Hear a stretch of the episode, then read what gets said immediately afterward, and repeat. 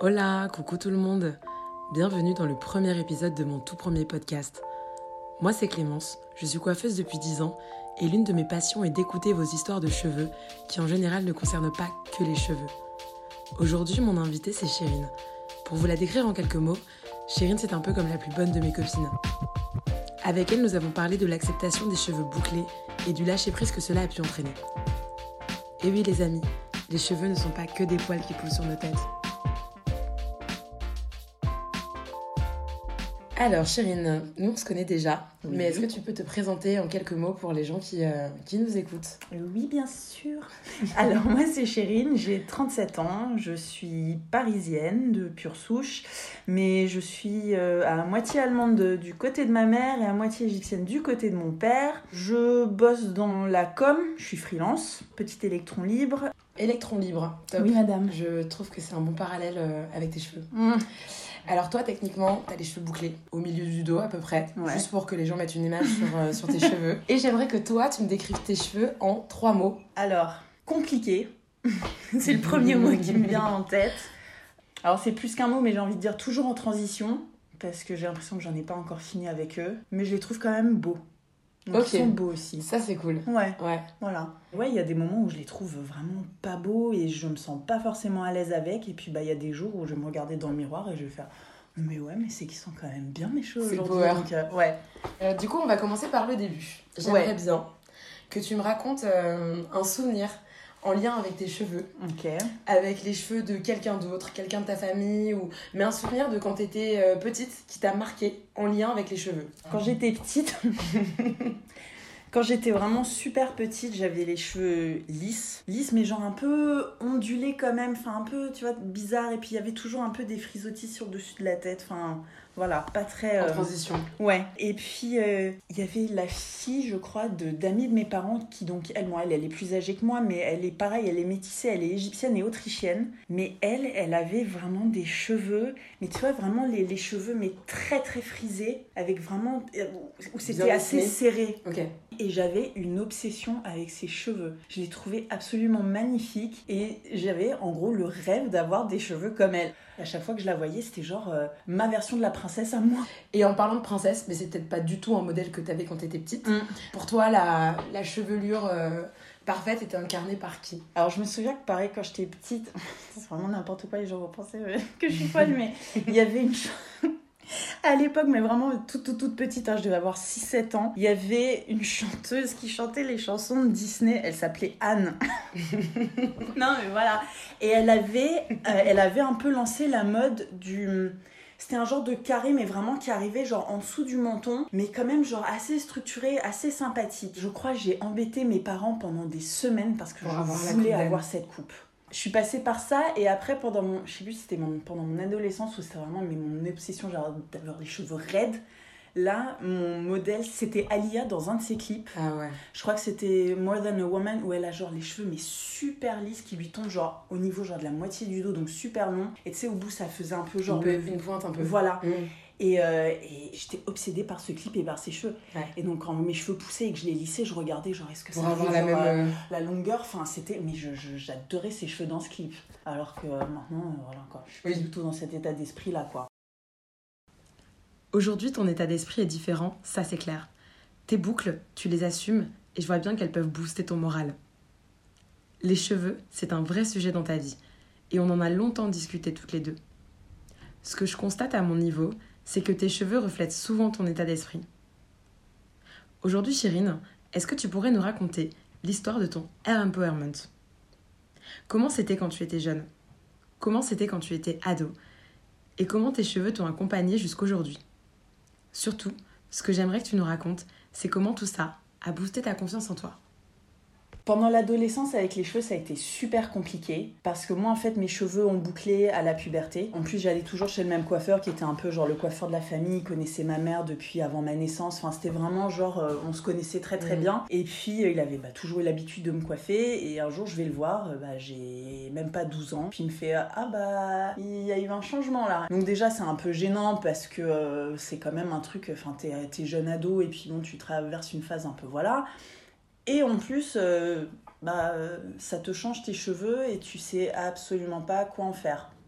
Ouais, genre tu dois changer tes habitudes et tu comprends pas trop. bah, oui, et puis en plus, le problème, c'est que moi, n'ayant eu aucune référence par rapport à ça, euh, changer mes habitudes, en fait, je n'ai rien changé. Mm. C'est-à-dire que euh, j'ai toujours j'ai continué à m'occuper de mes cheveux comme je le faisais avant. Comme une. Voilà. Et, euh, et en fait, voilà, j'avais personne en, en fait vers qui me tourner ou Parce que même coup- lui en soi, je sais pas. Ouais. Il a pas pris le temps de m'expliquer quoi que ce soit, donc je ne sais même pas si lui il aurait Il su. savait. Voilà. En plus, à l'époque, je pense. Je sais pas si vraiment les, les routines de cheveux bouclés étaient, on va dire, à la mode ou vraiment connues. Enfin, je, je, je sais pas. c'était pas mis en valeur. Non, tout. voilà. Donc, euh, bah bon, bah, elle a les cheveux bouclés. Bon, bah, si elle veut se faire des brushings, bah, on va continuer à lui faire des brushings et puis c'est génial, quoi. Du coup, dès 12 ans, tu faisais des brushings. Ah ouais. Et les boucles, ça vient de ma mère. J'ai toujours connu euh, ben, bien broché euh, ou le dimanche avoir un peu des bigoudis euh, dans les, dans- sur la tête pour voilà. Et donc pour moi, c'était normal et j'aimais beaucoup, j'aimais bien les cheveux lisses à Oui. l'époque. Jusqu'à ce qu'il y ait un peu genre une, un peu une rupture où après ça devenait plus un, un calvaire et une obligation parce que sans ça, mes cheveux étaient encore pires que s'ils étaient lisses. Parce que techniquement, à force de les lisser, tu les brûlais. Donc, comme tu Ah, les brûlais, fallait que tu les lisses. Ouais, Ça s'arrête jamais. ok.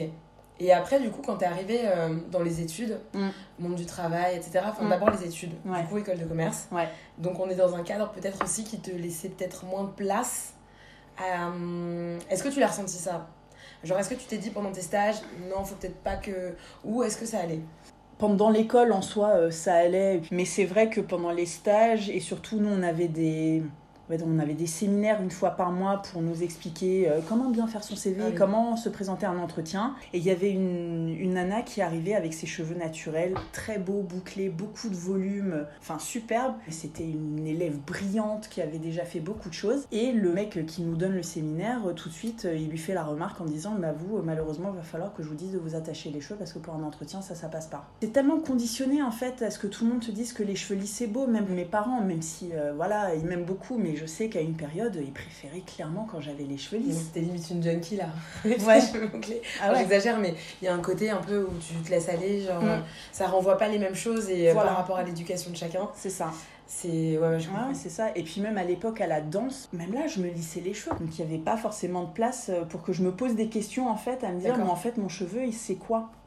Il y a quel moment tu switches où tu te dis, euh, tiens, j'ai du potentiel Euh, Je pense que c'est vraiment quand je suis arrivée au stade où, même quand je me lissais les cheveux, je les trouvais pas beaux. C'était pile au moment où j'ai eu pareil, j'ai eu un petit souci de santé où j'avais mes reins qui étaient euh, un peu fichus à cause de la pilule, donc euh, j'ai pris 15 kilos. Enfin, rien n'allait. Niveau sentimental aussi, j'étais pas. C'était une relation très compliquée. Du jour au lendemain, quand ça commençait aussi à aller un peu mieux dans ma tête, et je me suis dit, bon, Chérine, techniquement, tu as compris que tu n'as pas les cheveux lisses, raides, et voilà. J'ai commencé à aller sur internet et à juste taper. euh, euh, comment récupérer ses boucles euh, quand on a des cheveux cassés, abîmés. Ouais, Enfin voilà. je vois tout à fait. Voilà, merci Google. Et, et donc je suis tombée sur, sur des articles, je suis tombée sur des blogs, mais en même temps ça faisait peur parce que quand je voyais tout ce qu'elle racontait, Ouais, tout ce qu'il fallait faire, tu te dis mais en fait je vais, y aller- je, vais jamais y arriver. J'aurais pas assez de temps J'aurais pas de temps, je, voilà. Et après je suis tombée, je pense sur des... C'était, je crois que c'était une nana qui est d'origine... euh, je crois qu'elle est d'origine pakistanaise, je crois. Et, euh, et elle avait des très beaux cheveux euh, bouclés un peu comme les miens maintenant. Et je sais pas, ça m'a parlé. Mm. Et donc j'ai commencé un peu à faire des recherches. J'ai trouvé une marque américaine qui était, on va dire, très cotée à l'époque, euh, justement pour euh, chez les nanas qui faisaient un peu la transition. euh, là, c'est quoi euh, Curly Girl Method, la CGM. Ah, yes. Voilà. Oui, oui, Voilà. Et, euh, et, euh, et comme par hasard, ça tombait bien, je partais aux États-Unis euh, quelques mois après. Parfait. Et donc je me suis dit, bah, je vais aller acheter les produits parce que eux ils les vendaient chez Sephora là-bas. Et, et donc je suis rentrée à Paris et puis j'ai commencé, j'ai commencé bah, à travailler, à travailler là-dessus quoi. Je pense qu'il y a eu un gros lâcher prise quand même. C'est arrivé au stade où tu te dis, ça c'est vraiment qui je suis. Mm. Là je suis moi-même. Ouais.